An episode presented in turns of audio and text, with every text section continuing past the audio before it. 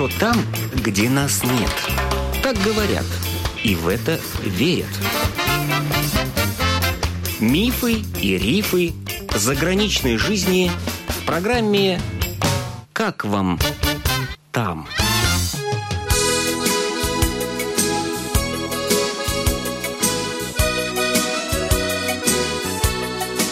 Добрый день! С вами автор программы Галина Грейдена. Елена живет в Германии уже седьмой год. В Германию она уехала из России. По национальности Елена немка, поэтому смогла туда перевести и всю свою семью. Сейчас с семьей она живет в Гамбурге, а в Ригу приехала учиться ювелирному делу. А начиналось все как у всех. Курсы языка, работа не по специальности –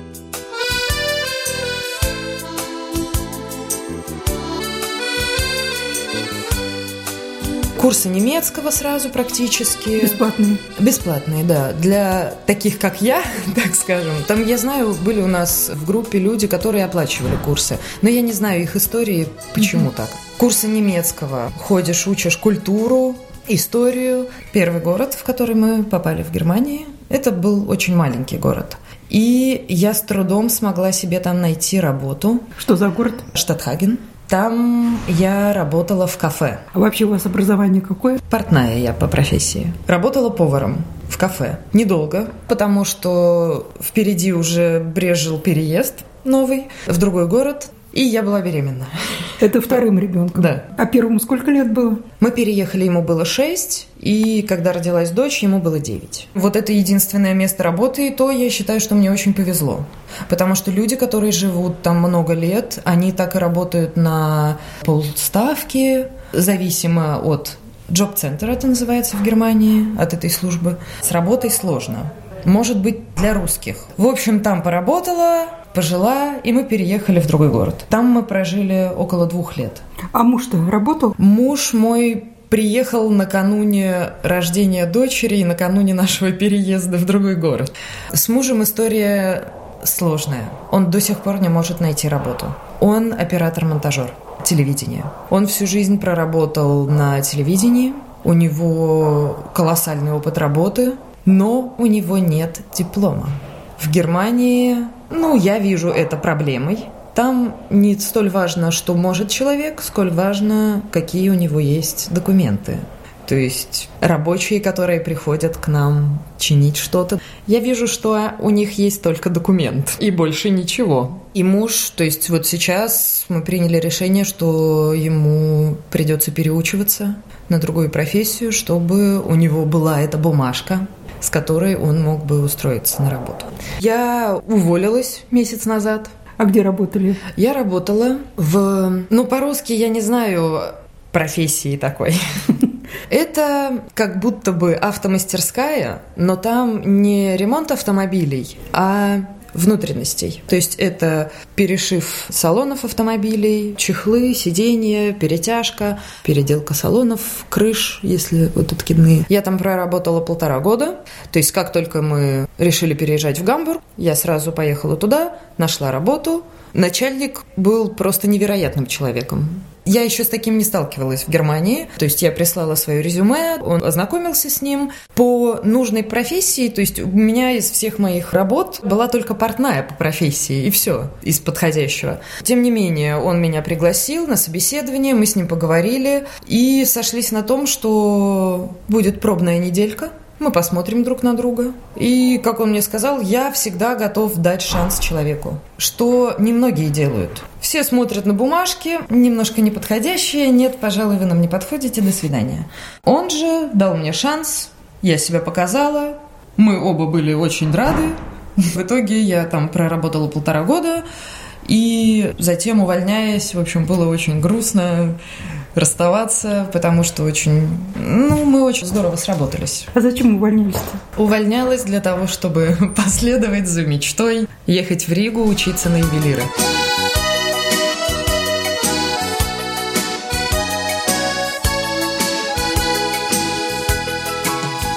Сколько денег получали? Зарплата моя составляла 1800 евро. Это в чистом виде без налогов. Неплохо, но в Гамбурге довольно дорогое жилье. Как просто зарплату это рассматривать, это да. такой, м-м, недурно. Счета туда-сюда, и в итоге не очень. Наша квартира сейчас стоит 850 евро. Три комнаты, одна детская, спальня и гостиная. А муж, пока вы работали в автомастерской, он... Он пытался найти себе работу. А ему платили какое-то пособие, да? Да, он получает и его и сейчас, потому что сейчас вот у него учеба начнется летом, и во время учебы государство тоже будет его А поддерживать. на какой профессии он будет переучиваться? Он будет на айтишника переучиваться. То есть он с этим знаком, ему это близко, ему это будет легко, и у него будет документ. А платно, бесплатно будет переучиваться? Я подозреваю, что так как он получает вспоможение, если это учеба платная, то наверняка ему будут помогать оплачивать. Про детей. Мальчик старший, он должен в школу пойти. Он ходит уже в школу, он скоро ее закончит. Ему 15. Что из себя школа немецкая представляет? Довольны ли вы образованием? Я нет. Меня это пугает. Немецкое образование, по крайней мере школьное, меня пугает. Все очень забавно, в игровой форме, но как бы и все. Авторитета учителя я не вижу. Дисциплины в школе я не вижу. Разговоры, долгие увещевания, просьбы. Довольно слабая школа, образование довольно слабое. В гимназии, насколько я слышала, там да. Там такая вещь. Начальная школа. Все ходят в одну и ту же начальную школу. По итогам окончания начальной школы идет как бы распределение. Три вида школ. Основная, реальная, реальшуля это называется, и гимназия. То есть, смотря какие оценки получил твой ребенок в пятом классе в конце, его направляют в ту или иную школу. Hauptschule – это для самых вот слабеньких. Реальшуля – средняя. И гимназия. И самых лучших берут в Да, гимназию. да. Ваш после пятого куда пошел? В среднюю. В реальшуле. В Реальшулу. Да. То есть он до гимназии не дотягивал. Не дотягивал до гимназии. Здесь э, вопрос в языке. Нет, нет, не в языке. Это просто банальная лень со стороны моего ребенка. В какой-то степени недочет с моей стороны. Э, С языком у него все прекрасно было. Многие дети немецкие, немцы, там рожденные, ходящие там в садик, остаются на второй год. На протяжении всех пяти лет. Они могут несколько лет оставаться в одном и том же классе или там перейти в следующий, но опять там остаться на второй год. Мой ребенок пошел в первый класс даже не сначала, а с марта месяца, уже почти в конце года. И его перевели во второй класс без знания языка, но увидели, что так, у мальчика с головой все в порядке, значит, все будет, просто надо немножко терпения. То есть он не оставался на второй год, все в порядке, шел хорошо, просто где-то в какой-то момент я не дожала, не додавила, чтобы он дальше пошел по нужному ему пути. Он попал в эту среднюю, так скажем, школу. Безразличие учителей в той школе я увидела. Был такой у нас показательный момент. Ребенок мой пришел, домой, уроки или какая-то работа, да, была по математике. И он получил не очень хорошую оценку. Ну и мы стали как-то на эту тему разговаривать, в чем проблема, на что стоит обратить внимание, где подтянуться, позаниматься дополнительно. Он мне начал говорить, что он не понимает и не может, и все такое. Но я же знаю, что он может. Я говорю, так, давай, знаешь, вот мы что сделаем. Давай мы посмотрим, что твои сверстники изучают в России в седьмом классе. Это было в седьмом классе. Показали ему. Он очень удивленно на меня посмотрел спросил, что это. То есть они очень отстают, да, по программе? Очень сильно, очень сильно, невероятно сильно. В общем, он смотрел на это, смотрел, и мальчик заплакал, когда понял, как все плохо.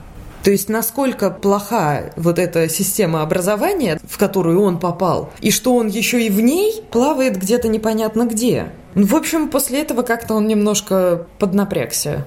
Ну, потому что стыдно. Это уже какой-то минимальный уровень, и там еще тонуть, это чудовищно.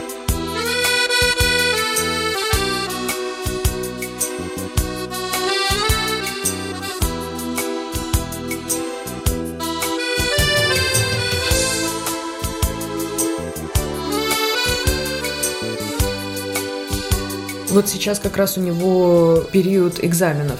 Идет ли он дальше в 10 класс, или же он идет профессиональное училище. Сейчас там детей взвешивают, смотрят кто куда. Он прошел все экзамены, он идет, значит, дальше, по-моему, уже 10, 11, 12 класс, это будет как раз гимназия уже. Гимназия – это законченное уже образование 12-летнее. Кто идет в гимназию после пятого, тот учится в гимназии 5 до 12. Кто пошел в одну школу, тот там до 9 учится, потом может перепрыгнуть на эту среднюю ступеньку, Понятно. потом перепрыгнуть на следующую гимназию ступеньку. Вот так довольно непросто все. Да, сейчас у него двери в гимназию. Чтобы после гимназии он имел хорошие возможности поступить туда, куда он захочет, а не куда сможет. Это академии какие-то, что-то такое. А высшее образование платное, бесплатное в Германии? По-разному. Причем разница это от земли к земле. Например, в Нидерзаксен, как я слышала, я сама с этим не знакома, бесплатное образование высшее. В другой земле где-нибудь то же самое образование, но будет уже платным. Но уровень высшего образования вроде бы лучше. Но Моя сестра, которая учится в академии, у них не так давно была конференция в Дании. Они приехали к своим коллегам и были очень удивлены, потому что коллеги работают с лазерами и роботами. В то время как моя сестра у себя в академии лепила модели из картона. Все-таки как-то по-разному. Может быть, именно эта отрасль. У меня сестра учится mm-hmm. на дизайнер. Технические профессии, возможно, в Германии сильнее.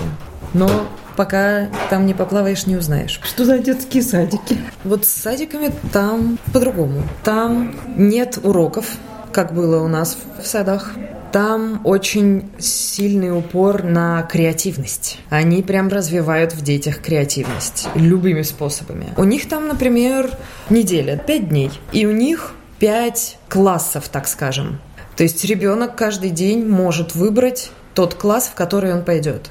Это пилить, строгать, рисовать, какие-то там поделки с шерстью и все прочее. То есть очень большое еще внимание уделяется на желание ребенка чего хочет ребенок. Не принуждение, ничего такого, а именно чего хочет ребенок. Но при этом, чтобы ребенок понимал, кто здесь главный.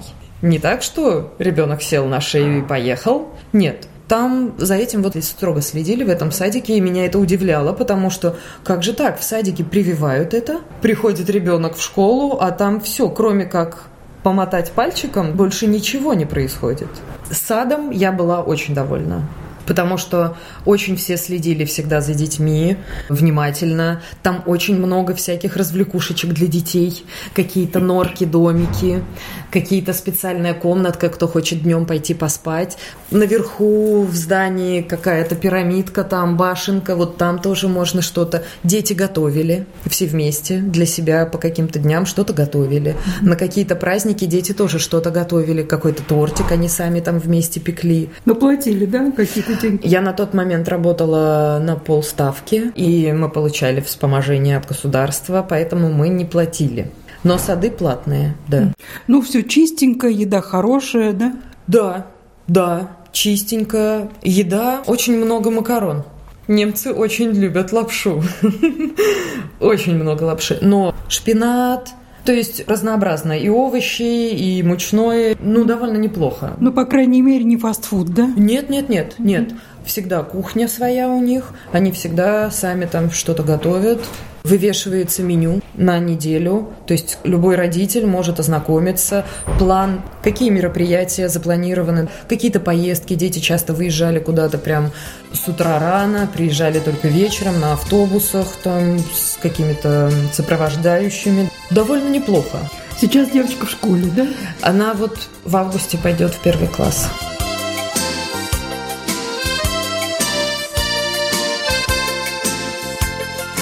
У нас в гостях была Елена, живущая сейчас в немецком городе Гамбург.